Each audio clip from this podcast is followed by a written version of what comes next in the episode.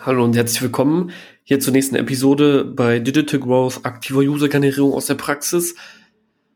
Heute wieder eine Einzelfolge von mir, etwas kürzer und heute habe ich das Thema mitgebracht, wie du aktive User mit Hilfe von E-Mail-Marketing generieren kannst. Denn ich glaube, es ist ziemlich weit verbreitet, E-Mail-Marketing wird immer noch sehr, sehr viel genutzt, sehr, sehr viel falsch genutzt und es ist in meinen Augen aber immer noch eine sehr, sehr gute Methode, um einen User in einen aktiven User zu verwandeln. Nichtsdestotrotz, oft wird E-Mail-Marketing ja einfach quasi als Spammy-Mails versendet, also ziemlich werbefreundlich. Ähm, und deswegen haben sie sehr, sehr geringe Öffnungsraten. Ähm, gleich mal vorab, also wenn ihr oder du da draußen E-Mail-Marketing machst und du hast eine Öffnungsrate von ein bis zwei Prozent, ähm, in den meisten Fällen bist du damit schon sehr, sehr gut aufgestellt. Da schon mal so ein bisschen zu den Zahlen. Aber ähm, kommen wir zum Thema. E-Mail-Marketing als Tool nutzen, um einen User in einen aktiven User zu verwandeln, ist extrem wertvoll. Gerade für die Leute, die jetzt den Podcast hören und eine App haben, ist das sehr, sehr wertvoll, aber auch für Leute, die Plattformen oder Software haben. Denn man muss sich ja einfach mal fragen, wie so eine E-Mail eigentlich aufgebaut ist. Und letzten Endes ist eine E-Mail eigentlich nichts anderes als ein simpler Verkaufstext als eine simple ja, ähm, Werbeanzeige oder auch als ja eine, eine simple Infobroschüre. Und damit du ähm, quasi ja jemanden auch in einen aktiven User verwandelst, muss es natürlich so sein, dass derjenige diese E-Mail komplett liest. Das ist ja einfach mal klar. Ähm, denn das hat ja das Ziel des Ganzen. Der User liest die E-Mail, ähm, irgendwas catcht ihn, er klickt wahrscheinlich auf einen Button, auf einen Link und kommt dann zu deiner Plattform, deiner Software, deiner App und ähm, dann fängt er an, das Produkt zu benutzen. Damit das Ganze passiert, muss er sich die Mail durchlesen und da ist jetzt wichtig, ähm, einmal zu sagen, die meisten scheitern ja schon daran, dass deren User überhaupt die Mails lesen. Ähm, Dazu sei gesagt, viele lesen natürlich nicht mehr so viele Mails, aber die werden immer noch gelesen. Deswegen ist es ein sehr, sehr wichtiges Thema. Muss gesplittet werden von Push-Benachrichtigungen, die, über die ich jetzt mal getrennt eine Folge mal machen werde. Aber ähm, ja, Ziel Nummer eins, der User muss die E-Mail komplett lesen. Ähm, und um das überhaupt zu tun, was muss der äh, User machen? Richtig, der muss die E-Mail erstmal öffnen. Und da fängt das Ganze eigentlich schon an. Das heißt also, das Wichtigste, womit du dich bei E-Mail-Marketing beschäftigen sollst, ist der Betreff und der sogenannte Vorschautext. Das ist in den meisten Fällen sind das so die ersten drei Zeilen, die nach dein, also womit deine E-Mail beginnt. Und das machen die meisten schon falsch. Denn dadurch bestimmst du quasi, ob der User überhaupt deine E-Mail öffnet oder nicht. Und wie gehst du da jetzt vor? Ist relativ simpel. Du musst auf zwei, drei Sachen achten. Und zwar erstens, der Betreff muss natürlich catchy sein und er muss im, ja, im, im besten Fall dafür sorgen, dass jemand sich denkt, okay, darauf muss ich jetzt klicken und die E-Mail muss ich mit durchlesen. Und das machst du meistens, indem du auf jeden Fall entweder eine super catchy Headline hast, so quasi bildmäßig, und bei Headlines kann man sich die Bild halt ganz gerne mal angucken, weil da machen sie halt einen guten Job. Beim Rest produzieren sie in der Regel eigentlich ziemlich Müll. Nur achte bitte darauf, dass du keine Fakes ähm, einbaust. Also, dass du keinen Betreff schreibst, der am Ende auch nicht das widerspiegelt, was in der E-Mail ist, sondern dass du das halt auch wahrheitsgemäß rüberbringst. Das zweite, was du damit machen kannst, ist also entweder du machst eine catchy Headline, ähm, oder du machst eine Headline, die einen wirklich guten Nutzen für den User suggeriert. Ähm, letzten Endes nutzen alle Leute, alle Menschen auf dieser Erde nur Produkte, die Probleme lösen. Und wenn du das gut verpackt in einer prägnanten Headline in den Betreff schreibst, werden die meisten Leute denken, ähm, okay, das muss ich mir jetzt durchlesen. Das einmal zur Betreffzeile. Der nächste Schritt ist der Vorschautext. Und da ist auch wichtig zu wissen, eine E-Mail ist in der Regel ähm, immer gleich aufgebaut, denn das Wichtigste bei der E-Mail ist definitiv der Text. Es ist nicht, wie die E-Mail gestaltet ist. Es ist nicht, ob es Ding ein schönes Design hat. Es ist deutlich der Text. Und da fangen nämlich auch viele schon an zu sagen, ja, okay, ich mache eine, ich mache eine E-Mail, aber ich design die halt schön. Und dann ist zum Beispiel, wenn du die E-Mail öffnest, hast du als erstes mal das Logo und so. Und da machen halt viele den Fehler, dass du dann, wenn du das nämlich machst, dein, dein Logo dann da irgendwie einbaust, das wirst du auch wahrscheinlich kennen, das machen auch sehr, sehr viele, ähm, oder irgendein anderes Bild, dass du quasi einfach mal den Metatext des Bildes als Vorschautext hast. Und das natürlich überhaupt nicht zielführend, weil der User weiß ja überhaupt nicht, was er damit anfangen soll und wahrscheinlich kategorisiert er das direkt mal als Spam. Ähm, deswegen achte wirklich darauf, dass du den Vorschautext selber gestaltest und dass du den natürlich an die Headline anknüpfst, die du in den Betreff schreibst und dort weiter deinen Nutzen ausformulierst. Denn viele fangen ja auch schon so damit an und schreiben Hallo und dann kommt Vorname oder Nachname vielen Dank, dass du dir die Zeit genommen hast, um die Mail zu öffnen.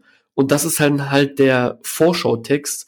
Und wenn, man muss halt jetzt mal vorstellen, du kriegst eine E-Mail auf dein Handy in deine E-Mail-App, hast die jetzt hier offen, da siehst du ja nur zwei Zeilen und dann liest du da, Hallo Pascal, vielen Dank, dass du die Zeit genommen hast, um diese E-Mail zu öffnen. Oder du siehst da irgendeinen komischen langen Link von einer Metabeschreibung eines Bildes. Das macht für mich halt gar keinen Sinn, weil ich habe jetzt gar kein Incentive dafür bekommt, die E-Mail zu öffnen. Und das ist halt das oberste Ziel. Du musst die E-Mail öffnen. Kleines gutes Beispiel mit dem Bild. Ich bin beim Homes Place. Ähm, ich glaube nicht, dass von denen jemand meinen Podcast hört, aber ähm, Homespace macht es nämlich genau so. Als erstes sehe ich den Logo, die achten sehr auf Design. Ähm, und dann kommt, lieber Pascal, Lehnert, das neue Jahr steht vor der Tür. Und in dem Vorschautext der E-Mail sehe ich einfach nur Homes Place Health Club, fit fürs neue Jahr, Les Mills Release und Top Workshops. Und dann sehe ich als Vorschautext die Meta-Beschreibung des Logos von Homes Place. Macht halt gar keinen Sinn. Ich habe gar keine Lust, diese Mail zu öffnen, weil ich mir denke, ist halt eh nur Werbung, bringt mir nichts. Was soll ich damit? Und darauf musst du halt achten. Ähm, das ist wie überall im Verkauf. Das musst du Step by Step machen. Der erste Schritt muss sein, der User öffnet die Mail. Und das machst du durch Betreffzeile und Vorschautext. Denn du musst dir denken, viele Leute geben sich ja Mühe, die ganze E-Mail zu schreiben und achten dann darauf, was sie da alles reinpacken. Aber sei dir bewusst, solange der User die Mail nicht öffnet, ist all das, was nach dem Vorschautext folgt, umsonst geschrieben. Das kannst du wegschmeißen weil es ja in dem Fall keiner liest. Und das ist der Grund, Step für Step, Nummer eins Ziel, er muss die E-Mail öffnen. Nummer zwei Ziel ist dann, er muss die E-Mail dann komplett lesen. Und das machst du natürlich auch, indem du nicht die E-Mail krass übermäßig gut gestaltest, sondern indem du einfach einen guten Text schreibst, guter Copywriter bist und die E-Mail immer so gleich aufbaust, dass du natürlich einen Mehrwert lieferst für denjenigen, der das liest und auch darauf achtest, dass du nicht immer nur Mails schreibst, die Sales-Mails sind.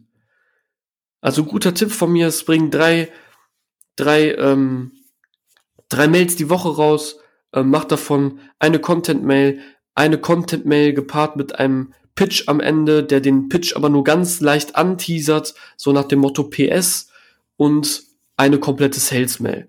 Und das ist halt ein guter Mix, um die Leute aufzuwärmen und dann später auch Sales-Mails zu schreiben. Ähm, und darüber hinaus kannst du natürlich auch gerne immer ein Newsletter rausbringen, aber wirklich immer nutzenorientiert. Und der Aufbau einer E-Mail ist in der Regel eigentlich auch immer gleich. Ähm, denn es geht um Nutzen, Logik, Angst. Also so baut man in der Regel eigentlich eine Mail auf. Immer der Nutzen, dann kommt so ein bisschen Logik für die Leute, die äh, zahlenmäßig ein bisschen unterwegs sind. Und wenn man dann ähm, noch eine Sales-Mail packt, dann packt man noch das Angstelement mit rein. Und jetzt nicht nach dem Motto, wenn du das jetzt nicht machst, dann passiert mit dir das, sondern dem User einfach klar zu machen, was ist, wenn er nicht die Plattform, die App, die Software benutzt? Was könnte dann passieren? Und so kannst du ganz einfach eine geile Copy-Mail schreiben und das auch so durch deine E-Mail-Kampagnen ja durchziehen. Ähm, jetzt stellt sich sicherlich vielleicht die Frage, ja, welches E-Mail-Marketing-Programm soll ich benutzen? Ähm, wir benutzen Active Campaign. Ähm, ich habe da ganz gute Erfahrungen mitgemacht. Ähm, dann kommen wahrscheinlich auch so Fragen wie, wie lande ich nicht im Spam-Ordner? meiner Meinung nach kannst du das nicht so krass beeinflussen. Ähm, wir haben ganz gute Erfahrungen mit Active Campaign, dass man nicht so oft im Spam-Ordner landet. Bei Mailchimp ist es schon wieder was anderes. Ähm, da habe ich das Gefühl gehabt, wir landen sehr oft im Spam-Ordner und man hat nicht so geile Einstellungen, denn man kann natürlich mit E-Mail-Marketing einen Haufen Sachen machen. Ähm, Tags setzen, dass wenn jemand eine bestimmte Seite aufgerufen hat oder bestimmten Button auf einer E-Mail geklickt hat, dass er einen Tag bekommt. Und dann solltest du natürlich dein E-Mail-Marketing genauso personalisieren wie deine anderen Sachen auch im Marketing. Denn dieses Jahr hat einfach auch mal wieder gezeigt, dass personalisierte Inhalte auf jeden Fall key sind.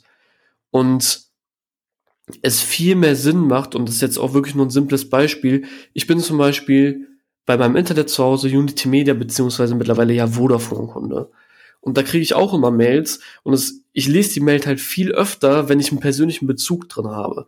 Zum Beispiel kriege ich das ein oder andere Mal halt den klassischen Upsell der Internetleitung und ich lese die Mail halt viel öfter, wenn drin steht, was ich aktuell für eine Internetleitung habe und worauf ich upgraden kann. Ähm, anstatt zu schreiben, ähm, ein simples Angebot für eine 400.000er Leitung.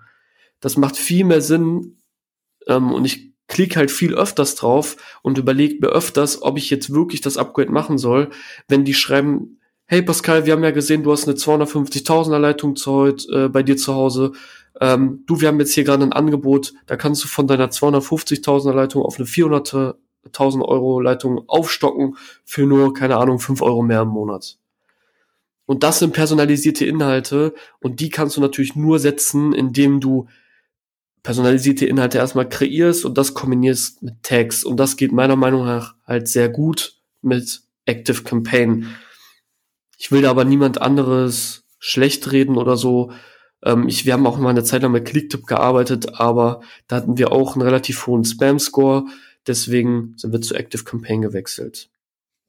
Und das Entscheidende darüber ist ja, ähm, dass du so ganz gute äh, ja, Conversions bekommst, einen User zurück zu dir zu holen und dann in einen aktiven User zu verwandeln. Denn oft braucht derjenige einfach nur einen kleinen Incentive, um zu sagen, okay, ich probiere es jetzt doch mal aus.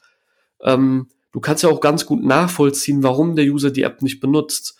Oder nachdem er zum Beispiel die App runterlädt ähm, und nicht benutzt, ähm, ihm dann eine E-Mail zu schreiben, warum er es benutzen sollte ähm, vielleicht neue Features rauszubringen, ihm eine Erklärungsmail zu machen, vielleicht gepaart mit einem Video, wo du ihm erzählst oder ihm mal zeigst, wie er die App benutzen kann. Und das sind alles so Dinge, die du definitiv machen solltest. Aber ich wollte in dem Podcast jetzt hier einfach mal ganz kurz über so ein paar Basics reden, weil so kannst du wirklich einen User zurückholen und einen aktiven User verwandelt, wenn du wirklich auf diese Basics achtest. Ähm, und das Gilt übrigens genauso wie bei Push-Notifications. Da ist es nochmal ein bisschen einfacher, weil wie, die werden in der Regel nochmal deutlich öfters gelesen, weil es einfach aufs Handy on Demand kommt und auf dem Screen. Du musst nicht in der App reingehen oder so. Aber das ist nochmal ein anderes Thema, worüber ich eine einzelne Folge mache. Und ja, ich hoffe, die Folge hat dir gefallen. Ich hoffe, die Folge hat dir gezeigt, wie du E-Mail-Marketing nutzt, um einen User in einen aktiven User zu verwandeln, äh, verwandelst, nämlich indem du ja ihn erstmal Schritt eins die E-Mail öffnen lässt, Schritt zwei ihn die E-Mail lesen lässt und Schritt drei dann eine Conversion erzielst, in dem Fall ihn zurück auf deine Plattform, Software oder App holst, die er dann tatsächlich auch nutzt, weil er vorher in deiner Mail verstanden hat, warum er es machen sollte. Und das war's dann jetzt heute mit der Folge. Ähm, falls du Hilfe brauchst in Richtung E-Mail-Marketing, oder wie du anderweitig aktive User generieren kannst, dann würde ich mich über eine Nachricht bei dir auf LinkedIn freuen. Lass uns gerne mal kennenlernen. Ich würde gerne wissen, wer du bist, was du machst und ja, welche Plattform, Software oder App du hast. Du findest mich ganz einfach unter meinem Namen Pascal Lehnert. Schreib mir da einfach ganz gerne eine Nachricht. Wir lernen uns einfach mal kennen. Gucken mal, wer hinter der Maske steckt. Ähm, genauso wie bei mir. Und ansonsten lass diesen Podcast gerne eine Sternebewertung da. Ähm, wenn es dir super gefallen hat, nur fünf Sterne. Wenn es dir nur drei Sterne gefallen hat, dann halt nur drei Sterne. Und dann würde ich sagen, sehen wir uns oder hören wir uns nächste Woche wieder ähm, bei einer neuen Folge. Und bis dahin wünsche ich dir auf jeden Fall schon mal einen guten Rutsch ins Jahr 2021. Bis nächste Woche. Ich bin raus. Dein Pascal. Ciao.